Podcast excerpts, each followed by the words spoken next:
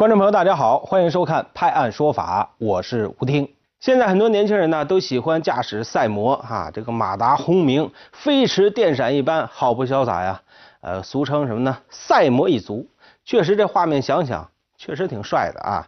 但是，如果你无证、无牌、无保险驾驶赛摩上了路，不知道还有没有底气这么潇洒？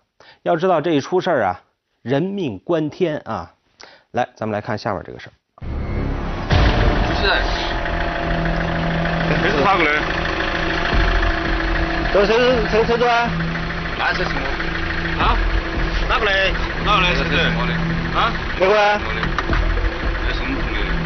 这是荣昌区交巡警支队民警对城区的两轮车进行整治行动的执法记录仪视频。当天晚上七点半左右，在黄金大道路中央。巡逻的民警发现了三辆摩托车停靠在这里，于是上前进行盘问。而就在这时，一辆摩托车见警察过来，立即就开动逃跑了。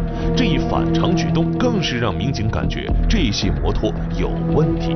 好，对他们进行检查的时候，飙车党就发现了这两名驾驶员摩托车都没带证儿，并且对他们车辆进行检查也没也没挂号牌。这两辆摩托车都是属于大排量的摩托车，明显看出来可能是想在我们那个黄金大道那一那条宽敞的道路上，可能是想进行那个飙车。没得号牌的啊，两个牌照都没得。上那个新车的嘛，然后上上那个那个牌照。还是啥子新车？买了没得两个月。没得两个月，买车子好久，十五天必须要上路。经过民警的进一步调查，两名摩托车驾驶员只有小车驾照，都没有相应的摩托车驾驶证，并且摩托车没有牌照，也没有购买保险。你保险？保保险呐？哎，保险单儿？没得保险的呀。最后，民警以准驾不符、未悬挂机动车号牌等，分别对两名摩托车驾驶员作出记二十六分、罚款七百七十元的处罚，摩托车也被暂扣。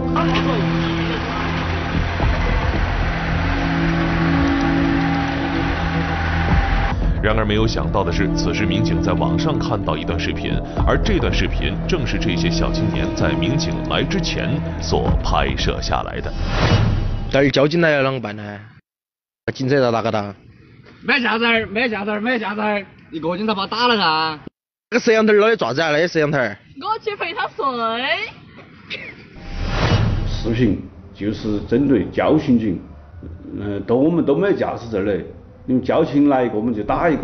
好，等等这些视频完全严重的就是对我们进行那个挑衅。视频中的几个人一改见到民警们的模样，语气中明明知道自己违章，还要对民警进行挑衅。拍摄了这段视频之后，还把视频放到网上。没想到的是，后来他们还果真遇见了交巡警，只是这一遇到警察了，立马就没有之前的威风了，乖乖接受民警的处罚。话说这几个小青年就是重庆话说的什么呢？啊，提须筋儿。呃，虽然嘴巴上说的硬气，但是心里边没有底气。想想无证、无牌、无保险，开上摩托上了路，谁会有底气呢？不过话说回来，民警这样做还真是为你们好。要是你们这样飙车啊，出了事儿，撞了别人，伤了自己，对得起谁呢？最近家住江北盘溪市场附近的唐先生，呃，丢了东西了，在家里。啊，有金银首饰、航空纪念币以及现金，这些东西的总价加起来有一万多呢。因为平时自个儿具备一定的防盗意识，唐先生在家里装了视频监控。他回家一看，才知道自个儿家被人给洗劫了。那个人都是那个人都是入室哎，因为很明显，你看起他还进门了之后东张西望一个，还有一个还戴手套，戴了一副白手套。应该说，一看给给我们的感觉就是那个人应该是前科人员，有一定的反侦查意识。发现被盗后，唐先生第一时间向辖区的江北区公安分局石门派出所报了警，并将这段案发现场的视频资料提供给了办案民警。我们可以从视频上看到，一名身穿白色 T 恤、米黄色长裤的陌生男子，趁唐先生不在家时，偷偷进入了房间。先后对失主唐先生家的主卧和次卧进行了翻找，在翻找东西的同时，这名陌生男子还在和谁打着电话。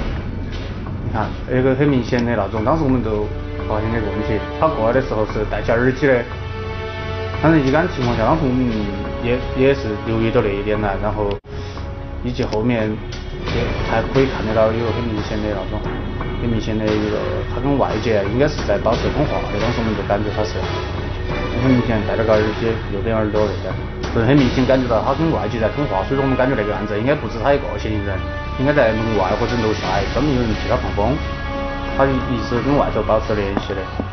这段作案现场的视频监控让警方明确了其中一名犯罪嫌疑人的体貌特征。警方围绕这条重要线索展开了调查工作。随着调查的深入，警方从案发中心现场周边的一段监控视频中又获得了一条重要线索。这条线索不光印证了前面的推断，同时也为接下来的案侦工作找到了突破口。你看，很明显，那个当时调取到那点，这个路面上有监控。符合当时我们最初判定的一个目标，米色的裤子、白色上衣，那个而且衣服特征还是很明显，肩膀处有两条黑道，两个人很像，当时当时确定的不几个。后来等一下他们又从那儿出来，就走在道路上头。呃，因为后来经过我们看查看时间呢，因为那个时间大概是在三点三十八分左右，因为那个时间啊正好是出租车加班的时候。应该是他们是感觉到，我们感觉啊，他应该是打不到车，就说一般情况下他们是要马上打车离开的。但是你看，发现他在这个附近呢，在转，所以应该是我们感觉他应该是打不到车，那个时间正好也是出租车加班的时候，啊，就离开那个地方了。这段监控视频给侦查员提供了重要信息是，犯罪嫌疑人没有携带交通工具作案，而乘坐出租车离开的可能性也不大。那么，公交车的摸排工作就成为了重点。不过，警方通过对周边每一个公交站的监控查询，却没有找到犯罪嫌疑人的身影。犯罪嫌疑人到底是通过什么样的方式离开作案现场的呢？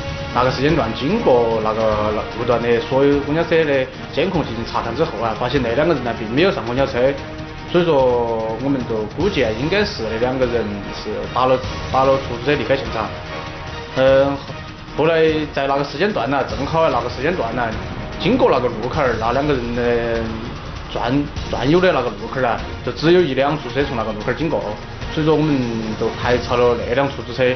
案侦工作差一点就被带进了死胡同。不过细心的民警通过大量的视频审看工作，最终将线索得以延续。警方很快将视线锁定在了这辆可能装载了犯罪嫌疑人的出租车上。我们就抱着试一下的心态呀，就一直追那个出租车的监控，后来一直追到沙坪坝沙坪路。秋水长天小区门口，发现那个出租车下车的一个视频，结果一看，就正好是那两个嫌疑人，很明显那个嫌疑人，白色衣服、米色裤子，这些体貌年龄啊那些，应该都是他两个人。犯罪嫌疑人的落脚点找到了，明确身份就不是难事了。很快，警方对锁定的两名犯罪嫌疑人实施了抓捕。哎，打的过吧？是不是？啊？这是啊？那是我的。那那是那个在外头捡的。啊，你不管外头捡不捡吧，是不是刚刚你打去吧？啊？知道把相册来。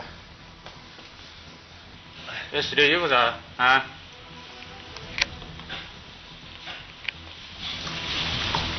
是的裤子噻。尽管犯罪嫌疑人百般抵赖，拒不承认自己的犯罪事实，但侦查员在其中一名犯罪嫌疑人家里找到了他作案时所穿的衣服和裤子。目前，这两名犯罪嫌疑人已被检察机关批准逮捕。据民警介绍，正如当初警方判定的一样，两名犯罪嫌疑人都有入室盗窃的前科，犯罪的经验非常老道。他们以为没有被警方现场抓获啊，就抱着侥幸的心理与警方对抗，拒不承认自个儿的犯罪事实。但哪里知道，侦查员锲而不舍，将他们每一件犯罪的证据都一一找到，摆在眼前，形成了一个完整的证据链，就由不得他们丝毫的狡辩了。最终以零口供的形式对他们实施了有效的打击，维护了法律的尊严。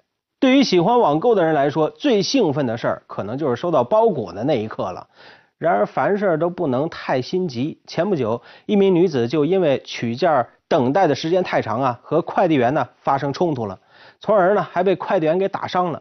近日，法院针对这起案件进行了审理。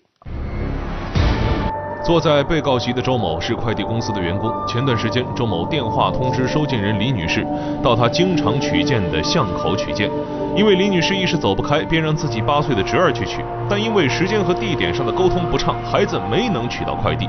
随后，李女士自己赶到巷口取件时，却发现周某已经不见了踪影。在那里等了他十几分钟，然后后来他打了电话他不接，后来我就先送别人家，然后他在电话里就骂我。在两次都没有取到快递后，周某就和李女士约定第二天中午再来送件。然而刚一见面，双方就发生了激烈的争吵。巴掌扇了两下。路面的监控画面显示，周某在扇了李女士一个巴掌后，李女士便重重的摔在了地上。但是周某并没有因此停手，而是对已经倒下的李女士继续进行扇打，最终导致李女士尾椎骨折，经鉴定为轻伤二级。被害人语言方面有过错，但是被告人这一方来讲，呃，不能因为他人的这个语言过错就成为一个打人的一个理由。案发后，周某主动投案，并如实供述了自己的犯罪行为。法庭上，周某也坦言，因为每天收发货的工作量很大，公司有时间上的考核，都希望在第一时间将快递送到收件人手中。但当李女士对自己的母亲进行辱骂时，心中的怒火便一下子爆发了。事后，周某懊悔万分。在打人之前，应该想一想，这个打下去的后果可能会比较严重，不仅对被害人造成伤害，有可能会造成自己和自己的家人造成一种不可挽回的后果。公诉机关认为，被害人周某故意伤害他人身体致人轻伤，已构成故意伤害罪，依法应处三年以下有期徒刑。鉴于其有自首情节，可以从轻处罚，建议法院在有期徒刑六个月至一年期间进行量刑。法院将择日作出判决。扇了几巴掌，自个儿一时痛快了，接下来就该承担自酿的苦酒了。即便是从轻处罚，也有可能是有期徒刑六个月至一年。快递小哥的辛苦，大伙儿都知道。尤其啊，眼下这个双十一还没完全过去，铺天盖地的快递，超负荷的工作，快递小哥更是应接不暇。在这儿，咱们提倡，呃，也倡导大家多理解快递小哥。不就是个包裹吗？又不是冰淇淋，晚一点他也不会化，是吧？要学会将心比心，更多的去体谅快递小哥的不易，忍一时风平浪静，退一步海阔天空。好，这里是判案说法，接下来咱们来看下一个案例。天气还没彻底的冷下来，可是好多市民开始呃借酒暖身子了。话说这也没什么，可是暖了身子还开车就危险了。这不，潼南发生了这么一例酒驾啊，咱们来看看。近日，潼南区公安局交巡警支队城区大队在潼南区金滨路设计实施夜查。当民警拦下一辆车牌尾号为七零的小车检查，意想不到的事情发生了。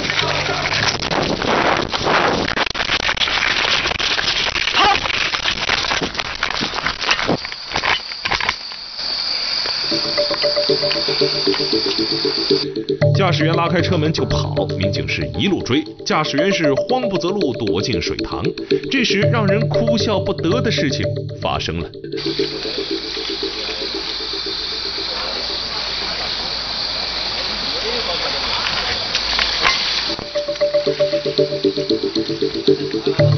看他配合，赵哥，我说你那搞定了，看。哦。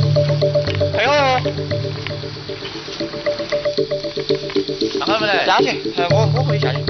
你下去，我等会要跟他同学出去。把加上来。走。驾驶员蹲坐在水塘戏水，悠哉悠哉的。民警在岸上是苦口婆心的劝导，最终驾驶员才勉为其难的爬上岸，束手就擒。双手起不起来？我配合你们了。起不起来？啊？起不起来？我配合你们。起不起来问你？我配合你了。那个时候我搞不清楚究竟是哪么回事。哎，好吧。带你去检查。啥子目的？酒精测试。我不是耍赖。耍赖啥子？我真不是耍赖。你不耍赖啥子？你要跟我说。看着。到了，到了。他走路走不稳。你看嘛，那个倒了又倒。是吗？嘿，来来那个。他还有个车哦，他是个学富来。学富来嘎。哎哟，你管着你们那些家人，做重话还让他开车。哎呀。他出事了个办？你们家人啷个来解释？在特警的帮助下，民警把驾驶员带上了车，送医院做抽血检查。这事儿本以为就这么结束了，可是谁也没想到，接下来发生的事儿更是让人大跌眼镜。我需要喝水，坐大，我带把子好不好？坐大，要做啥子？坐大，我手放到那边，随便你吃。看看到的医生，那么多人，我自愿抽。我自愿抽。最终，在四名特警、一名交警的配合下，才完成了抽血。经民警查询得知，驾驶员叫周某，检测结果显示，周某体内的酒精含量一百二十毫克每百毫升，涉嫌醉酒后驾驶机动车。根据《中华人民共和国道路交通安全法》第九十一条第二款之规定。醉酒驾驶机动车的，由公安机关交通管理部门约束至酒醒，吊销机动车驾驶证，依法追究刑事责任，五年内不得重新取得机动车驾驶证。等待周某的将是法律的严惩。呃，我们也提醒广大驾驶员，一定要遵守交通法规，喝了酒就不要开车，千万不要存在侥幸心理。喝酒不开车，开车不喝酒。呃，我们是说了又说，提了又提，但是还有人他不听劝。周某这次是幸运的，要是出了事儿，害人害己，后悔莫及呀。下面要说的这两个人啊，真是倒霉。为什么呢？眼看着要被北碚区公安分局看守所刑满释放了，却被带到了江北区公安分局的看守所，再次关押。怎么一回事呢？二零一六年十二月三十一号，江北区公安分局石马河派出所接到事主陈先生报案，说自己在网吧上网时睡着了，醒来后发现自己的挎包不翼而飞，里边有三千多元的手机和一些现金。于是民警出警，将网吧视频监控调取了回来。包包里头的一个包包。哦，这个挂身上那个包包。背背，啊背起啥子？不用恶心吗？视频显示，凌晨五点多，陈先生所处的位置对面来了一名陌生男子，东张西望，观察了很久，确定陈先生已处于熟睡状态后，准备接近陈先生。这个时候，与旁边一名路过的平头男子简单的交流了几句。就是从这个动作看出来的，他在具体实施扒窃之前，在观察之前呢，他跟他打了个招呼。从这打了招呼，我们就看到他们不对劲，他们的关系肯定是应该是同伙。这时候我们可以看一下，他们双方就这个动作，两人是打招呼的。看，一个招手的动作，一个招手让他往那边，然后他就回去了，还在那儿。就是从这个动作来判断出，他俩他们两个人应该是同伙，那个人是负责忘婚的。监控视频不仅能让我们看清楚两名犯罪嫌疑人的体貌特征，还能看见这两人一同来到网吧作案后又一同离开。在整个作案过程中，平头男子负责望风，另一名男子实施盗窃。因为想着这两个人通常通过他们的作案手法，以及他们来这个网吧比较熟悉这个情况来看，他们应该不是一次呢干这种盗窃的事情，到网吧盗窃的事情，在其他网吧可能也做过类似的这种犯罪这种犯罪的事情，所以我们就。呃，在这个过程中，通过调取网上那个全国违法犯罪人员啦，还有我们刑警支队的那个刑事，他那个刑事立案里面那些，看他的作案手法，然后看是不是是两个人作案的，合伙作案。网上梳理串并案件，让侦查员们感到奇怪的是，案发之后，这两个人好像销声匿迹了一般。直到九个多月过去了，警方才在北碚区公安分局在押人员信息库里发现了这两名犯罪嫌疑人。原来，他们已经于案发后的第二天，在北碚再次作案时被警方成功抓获，并获刑九个月。二零一七年十月二号，江北警方在二人刑满释放后，就将犯罪嫌疑人押解了回来，依法对其实施了刑拘。我去年到现在装修过没得嘛？装修过的。还有装修过的是原来是十号的是哪个位置吧？不晓得。原来是八台市那边，八台市那边。原来八台市那个位置是不是吧？哎，他不是不是全部都装过的是吧？哎，八台原来是那个位置是不原来是那个位置。那个位置。在那个位置。好的，我知道的。当时你你是坐他旁边的。哦。那个睡着了，那当时两个位置。对头。他两个上个位置嘛，不是一个位置。当时他睡着了，我就把包包给偷的是。大个位置是那个位置。目前，两名犯罪嫌疑人已被检察机关批准逮捕。刚服完刑又被抓，所以说触碰法律的底线只能是作茧自缚。疲劳驾驶是车祸发生的主要原因之一，已经成了不容忽视的严重威胁交通安全的隐形杀手了。可现实生活中，这一个问题却常常被司机忽视。凌晨四点四十二分，一辆小轿车行驶至上昆高速河池市京城江区东江镇采集隧道时，车头突然向右偏转，直接驶上应急车道，并撞上有警示标志的反光沙桶，瞬间车辆又反弹，冲进隧道二十米远。一连串的撞击后，车辆才停了下来。只听到一名小女孩在车内大哭，并不断的喊叫。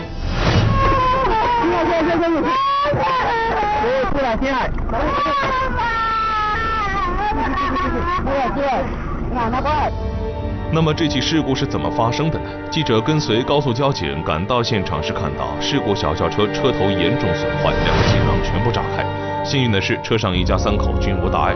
据驾驶员韦某交代，他们一家人晚上十点左右出发，当车辆行驶至该地时，突发意外。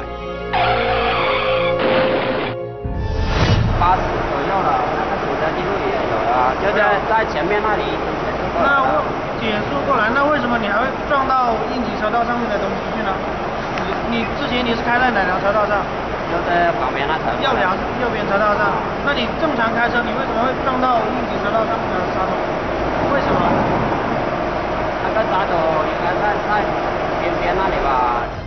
面对民警对现场痕迹的勘验结果，韦某承认自己连续驾驶七个小时后有些疲劳的事实。师傅打瞌睡，打瞌睡，实话实说嘛，怎么呢？有点嘛，反正你说反正那么晚了，有是有点，不过不过那只是自己的减速了的。